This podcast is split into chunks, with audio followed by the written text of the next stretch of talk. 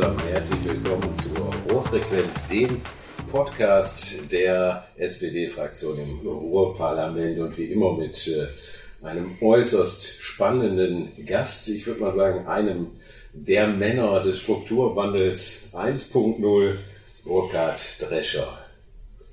Lieber Burkhard, danke, dass du dir Zeit nimmst. Ich habe gerade schon gehört, hier springt heute schon, springen schon die Großen durchs Haus. Das ZDF wartet schon auf ja. mich. Ja, das äh, Deutsche Städtetag ist diesmal in Nordrhein-Westfalen und in Essen. Ja. Und da geht es auch äh, um das Thema klimaneutrale Kommunen. Ja. Und äh, Bottrop ist, glaube ich, ein Vorreiter mit unserem äh, Projekt Innovation City Ruhr Bottrop. Und äh, da interessieren sie sich natürlich dafür. Wie haben wir es eigentlich geschafft, die Hälfte der Treibhausgase einzusparen in zehn Jahren, wovon viele andere Städte noch träumen. Das habt ihr 2020, glaube ich, schon geschafft. Ja. Wie habt ihr das geschafft?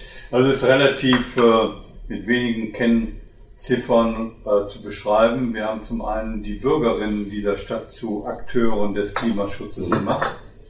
Und zum anderen haben wir dann geplant mit einem Masterplan Stadt, Bürgerinnen und Wirtschaft gemeinsam, wie wir mit möglichst vielen Projekten strukturiert, gezielt die Treibhausgase reduzieren können und haben dann vor allen Dingen im bestehenden Gebäudebestand. Man muss wissen, Deutschland ist ein gebaut und fast 40 Prozent der Treibhausgasemissionen kommen aus Gebäuden und davon sind über 60 Prozent Wohngebäude.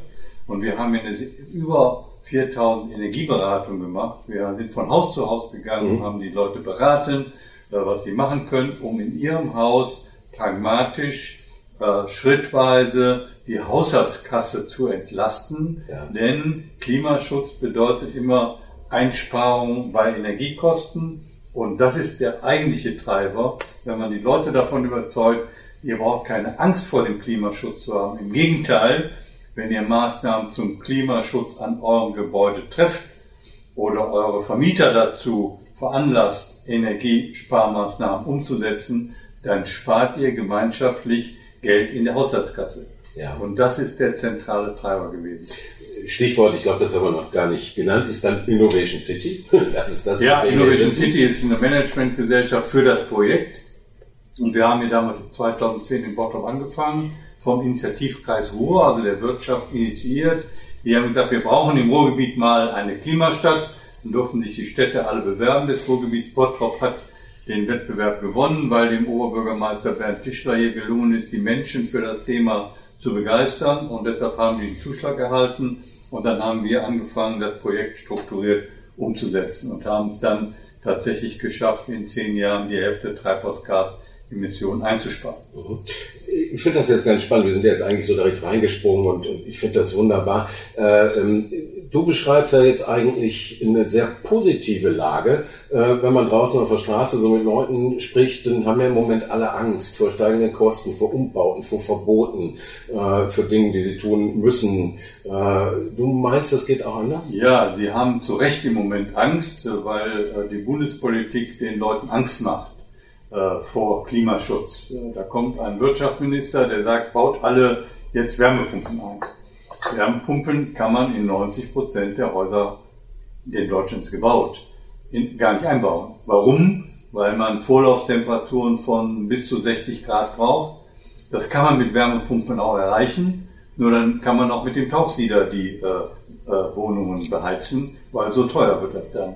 Man muss die Gebäude erstmal umbauen, das heißt, man muss sie dämmen, andere Fenster und dann hat man aber schon beim Einfamilienhaus 100.000 Euro investiert. Und dann kommt die Wärmepumpe mit 30.000, wenn man noch Geothermie haben will, dann nochmal 15.000 oben drauf und das ist natürlich sind Dimensionen, die die Leute erschrecken. Die können in der Regel auch die Bürgerinnen gar nicht stemmen. Wir haben ein anderes Konzept. Wir haben niederschwellig gesagt, mach das, was dir jetzt Energiekosten und Energieaufwand reduzieren hilft. Und dann machst du Schritt für Schritt. Und wir versuchen, das von unten im Quartier zu organisieren. Man könnte sehr wohl durch den Ausbau der Fernwärme, die kann auch regenerativ erzeugt werden, durch den Ausbau PV. Bottrop ist die Stadt in Nordrhein-Westfalen, was kein Mensch, mit der höchsten PV-Dichte pro Einwohner. Weit weg von Düsseldorf, Köln, anderen, ganz weit vorne.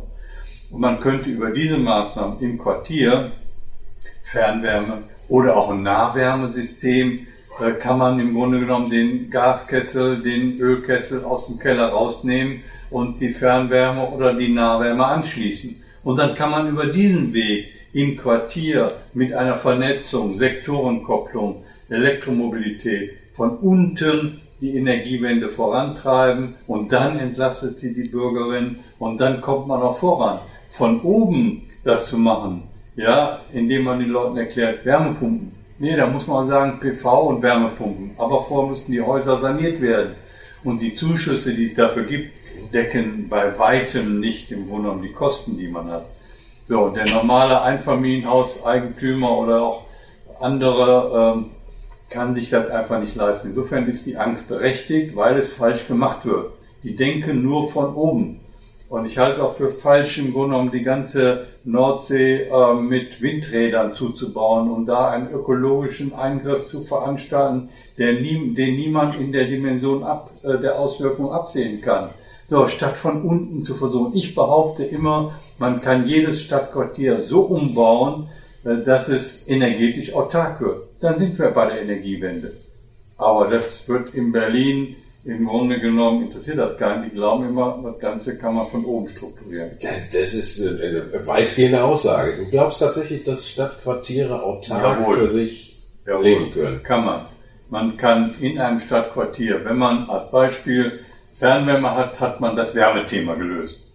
Da muss die Fernwärme noch regenerativ hergestellt und das ist aber möglich. Äh, der zweite Punkt ist, wenn man mit PV alle Potenziale ausnutzt, dann kann man ein Stadtquartier kann sich dreimal mit Strom versorgen. So viel Strom ist da in der Bilanz natürlich.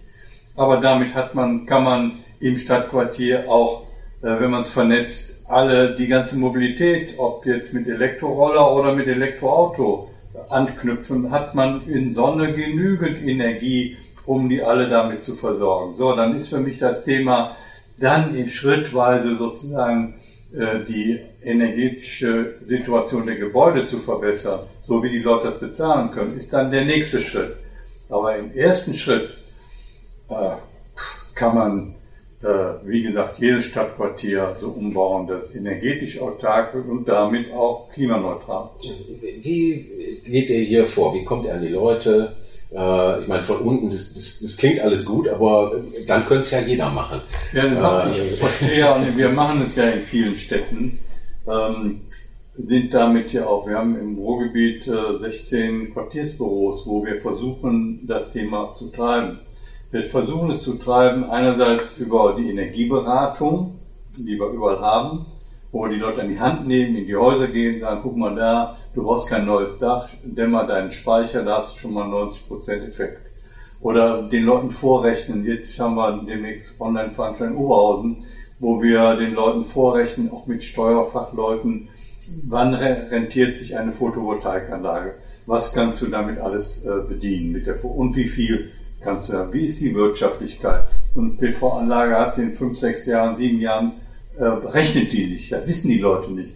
Allerdings hat ja auch da der Bundesgesetzgeber äh, komplexe Strukturen aufgebaut. Also du musst ja dann das, was du einspeist, da kriegst du eine Erstattung, die musst du versteuern. Am Anfang war es so, du wurdest als Unternehmen betrachtet, das hat man jetzt ein bisschen geändert. Aber du kannst zum Beispiel deinem Nachbar keinen Strom verkaufen. Als Vermieter kannst du deinem Mieter keinen kein Strom verkaufen, weil das viel zu kompliziert ist für den Vermieter und deshalb passiert das auch nicht. Die Wohnungsgesellschaften versuchen, das alle umzusetzen, aber das extrem komplexe administrative Strukturen, da kommt der einzelne Bürger nicht durch und für äh, Wohnungsunternehmen rechnet sich das Ganze nicht, weil es zu komplex ist. Du musst an jedem einzelnen Mieter, der kann da woanders dann Strom äh, auch beziehen, dann weißt du gar nicht, ob es das rechnet für dich, wenn du eine Anlage aufs Dach machst. Und dann kannst du das nicht vernetzen. In Bottrop hier haben wir ein schönes Beispiel. Wir haben auf einer ehemaligen Friedhofsfläche einen riesigen Photovoltaikpark. Daneben ist eine Straße, die gehört dem eine Landesstraße, dem, der Landesstraßenbehörde. Und auf der anderen Seite ist Knappschaftskrankenhaus. Das könnten wir vollständig mit PV-Strom versorgen. Geht aber nicht. Du darfst den Strom über eine fremde Liegenschaft leiten. Also äh, speisen die ein äh, für 10 Cent oder 11 Cent den Strom ins Netz ein und die anderen zahlen 40 Cent für den Strom von Stadtwerken. so, da fragt sich der, der, nicht nur der Laie, sondern auch der Experte, warum gelingt es nicht, diesen administrativen Müll, der wie ein Waschputzlappen über die ganzen Strukturen liegt, liegt, nicht mal wegzuschaffen. Und dann entwickelt sich das von unten von ganz allein. Welche Rolle spielt da, ich sag mal, diese privatwirtschaftliche Struktur? Ist, macht es das einfacher? Äh, ich meine, ihr habt ein unglaubliches Portfolio. Ich habe auf eurer Webseite geschaut, ihr seid für öffentlichen Sektor, Wohnungswirtschaft, Energieversorgung, kümmert euch um Wohnen, Arbeiten, Energie, Mobilität, Stadtaktivierung. Das ist ein Portfolio wie eine ganze Stadtverwaltung. Ähm, macht es das ein bisschen einfacher, dass man daneben stehen kann und auch Klar. sorry, so ein bisschen meckern kann und sagen, boah, warum läuft das hier alles nicht, was jetzt ja. in Verwaltung schlechter macht. Wir wissen, ich habe ja selber lang genug in der Stadtverwaltung gearbeitet und weiß, wie komplex da die Abläufe sind. Ja, dann muss der, der Sachbearbeiter muss dann sein Abteilungsleiter, der Abteilungsleiter seinen Amtsleiter und der Amtsleiter seinen Dezernenten, dann noch die Verwaltungskonferenz und dann noch einen Rat befragen, wenn er was macht. Äh, wir können, sagen wir mal, fachlich einfache Vorschläge unterbreiten, äh, die dann, äh, wenn sie dann umgesetzt werden, auch entsprechende Erfolge haben. Das ist dann sicherlich, als wir sind ein unabhängiges Beratungsunternehmen, wir sind von niemandem abhängig, wir haben eine breite Gesellschafterstruktur ähm, und wir haben inzwischen ja 55 Mitarbeiterinnen, die aus dem Bereich Raumplanung und aus anderen Fachbereichen Ingenieure und dergleichen mehr kommen, Energieberater. Wir können so ganzheitliche Konzepte machen, aber umgesetzt werden muss es natürlich, und da haben wir den Vorteil mit den Bürgerinnen. Wir reden auch, wir machen das natürlich mit der Politik gemeinsam, aber natürlich in erster Linie mit den Bürgerinnen, also den Hausbesitzern, äh, nicht mit den großen Wohnungsgesellschaften, die sind von alleine unterwegs, aber ja, mit den Einzeleigentümern denn auch das, die Mehrheit der Gebäude gehört Einzeleigentümern. Und da muss man angreifen, wenn man sich um die Gebäude kümmern will. Dann gibt es andere Themen wie Klimaresilienz. Es ist kein Zweifel, es wird immer heißer in Deutschland und es wird immer nasser und es kommen immer mehr Stürme. Und, wir, und das werden wir hier nur aufhalten können, indem wir die Städte auch klimagerecht umbauen, sodass sie auch Klimaresilienz werden. Äh, das gehört mit zu unserem Aufgabenbereich. Welche besonderen Herausforderungen hat denn da das, das Ruhrgebiet? Ich meine, ihr sitzt jetzt äh, Modellstadt, heißt es glaube ich, ist jetzt Bottrop, äh, aber ihr streckt ja die Fühler auch in alle Richtungen. 16 Büros, das so gerade genannt. Äh, das ist natürlich echt auch schon eine ganze Menge. Ähm, ich will so ein bisschen über Vision fürs Ruhrgebiet sprechen, denn du, das habe ich noch gar nicht gesagt, aber die meisten wissen es vielleicht, bist ja so einer derer, die den Strukturwandel in den 90er Jahren ganz stark mit vorangetrieben hat. Du warst äh, nachher zum Schluss Oberbürgermeister in Oberhausen und hast die 90er Jahre da Richtung Zentro, Richtung Strukturwandel ganz, ganz viel gemacht. Äh, stehst da auch als Person. Aber jetzt sind wir so ein bisschen der Strukturwandel 1.0, wenn man so nennen, ist ja jetzt passiert und jetzt stehen wir vor der neuen Herausforderung, wie gehen wir damit um? Wie ordnest du das, äh, was du machst, da so ein? Wie wichtig ist das? Ja, also die 90er Jahre waren ja äh, im Grunde genommen vom Strukturwandel geprägt. Das heißt, die äh, Schwerindustrie hat als Beispiel Oberhausen total verlassen. Ja? Von, von den Hochöfen über Walzwerke, über Stahlwerk, alles weg. Kohle, Kokereien, alles weg. Ja? Fast 40.000 Menschen, die mitten in der Stadt waren. Das hat das ganze Ruhrgebiet getroffen. Es gibt noch Stahl in äh, Duisburg, ansonsten hat der Rest sich ja von der Montanindustrie in Anführungsstrichen äh, befreit. Und dieser Strukturwandel war in den 90er Jahren das dominante Thema. Damals hat man allerdings von der Landesregierung mit dem Pro äh, Prozess internationale Bauausstellung Emscher Park einen Weg gefunden, um die Zeitzeugen der industriellen Vergangenheit zu Leuchttürmen der Zukunft zu machen. Nehmen wir Gasometer in Oberhausen als Beispiel inzwischen über 8 Millionen Besucher haben da Ausstellungen gesehen, die sich auch mit Strukturwandel, mit Kunst, aber auch mit Umwelt und so beschäftigen. Äh, und mit den Themen dieser Zeit beschäftigen. Und wenn man äh, jetzt darauf reflektiert, was sollte, was äh, das Ruhrgebiet machen, um auch eine neue Vision zu entwickeln. Damals war die Vision, wir können aus der Industriekultur etwas für die Zukunft machen. Ich war letzte Woche mit dem Fahrrad äh, auch am Landschaftspark Duisburg Nord. da waren zigtausend von Menschen, die dort geklettert sind, die sich dort aufgehalten haben. Die Leute haben diese alten Industriegegenden für sich gewonnen und verknüpfen sie mit Zukunft. So, und wenn man jetzt betrachtet, wie geht's weiter, ob der 2.0 oder 3.0 soll mir ja. egal sein, aber ich glaube, dass der richtige Weg wäre und da gibt es schon Ansätze, wenn also Frank Duda, der Oberbürgermeister von Herne, von der größten grünen Industriefläche äh, weltweit redet, glaube ich, ist das nicht der verkehrte Weg. Aber wir könnten natürlich auch das Ruhrgebiet zu der Region, die zeigt, wie man sich in Richtung Klimaneutralität bewegt, sich in energetische Autarkie bewegt, immer nur bilanziell. Da könnten wir, glaube ich, äh, eine Menge an Vorzeigepotenzial entwickeln, äh, was auch den Wirtschaftsstandort attraktiver machen würde.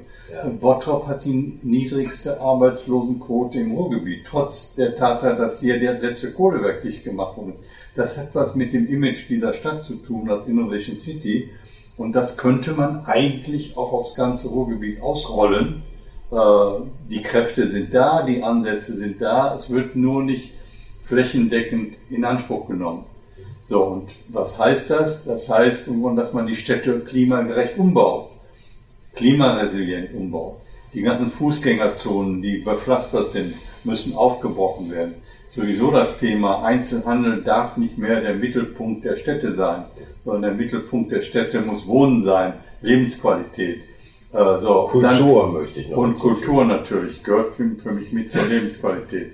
Und dann könnte man die, das Ruhrgebiet auch wirklich umbauen und könnte zeigen, wir kennen ja die Zahlen, das Ruhrgebiet könnte sich dreimal mit PV-Strom versorgen. Das heißt also, ja, Potenzial ist ohne Ende da. Man, müsste, man könnte daraus äh, im Grunde genommen in der Kombination mit Grün, mit, um, mit Stadtumbau könnte man eine Zukunftsregion daraus äh, basteln, die dann auch wiederum für wirtschaftliche Aktivitäten, denn auch in Bottrop haben wir 730 Millionen investiert, wir zwei Drittel davon die Wirtschaft und haben 3200 Arbeitskräfte damit beschäftigt in den zehn Jahren.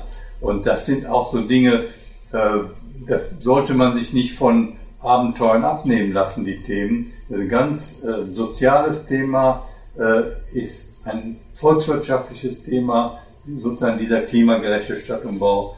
Aber das wäre so ein Thema, äh, wenn ich gefragt wäre, wo ich sage, Leute, lasst uns doch da mal einen Masterplan für das ganze Ruhrgebiet entwickeln. Ich hatte da, ich glaube, vorletzter Podcast, den wir gemacht haben, den habe ich mit der Babette Nieder gemacht. Mhm. Äh, und da haben wir über Wasserstofftechnologie ja, ja. und eben nochmal diesen speziellen Punkt, es ist ja die grünste Industrieregion ja. der Welt. So, äh, also schon eine, wie soll man es nennen, Reindustrialisierung, die da auch irgendwie mit, mit mhm. drin steckt, die dadurch auch möglich wird, sei es jetzt Wasserstoff äh, oder auch durch, durch weitere Maßnahmen.